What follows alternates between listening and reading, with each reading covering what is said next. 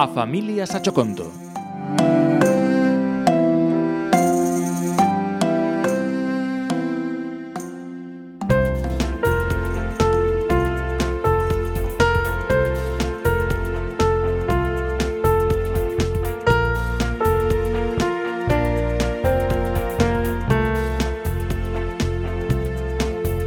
O ematiño, o glóbulo vermello, tiña ben clara a súa misión dende o mesmo momento do seu nacemento.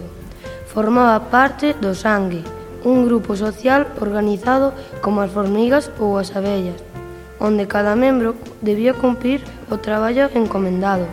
Os glóbulos vermellos transportaban oxígeno, as plaquetas taponar feridas e os glóbulos blancos loitar contra as infeccións.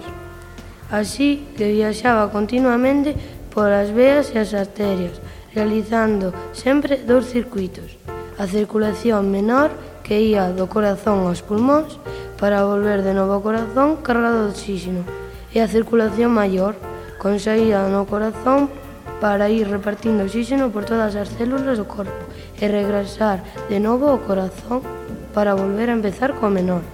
Sucedeu un día que sentiu unha forte aspiración que o sacaba da vea. Non sabía que facer. Chocaba cos demais glóbulos vermellos e coas plaquetas e os glóbulos brancos. Estaba asustado, pero puido ver ao seu dono. Era un señor que utilizaba lentes, que tiña un nariz grande e o pelo loiro e crecho. Estaba sentado nunha silla e tiña o brazo dereito estendido. Xunto cos demais foi parar unha bolsa a un lugar branco, onde ía moito frío. Todos empezaron a quedar dormidos. El foi o último. Un día, despois dun tempo, colgaron aquela bolsa dun ferro.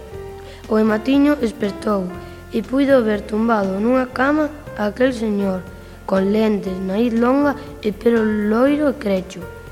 Ao seu alrededor había varias persoas vestidas con batas brancas e azuis. Sentiu como entraba de novo naquel corpo coñecido, nas veas e as arterias que tanto percorrera. Que ben, xa estaba moi contento de volver cos seus amigos. E el non parou na súa misión de facer aquelas longas viaxes.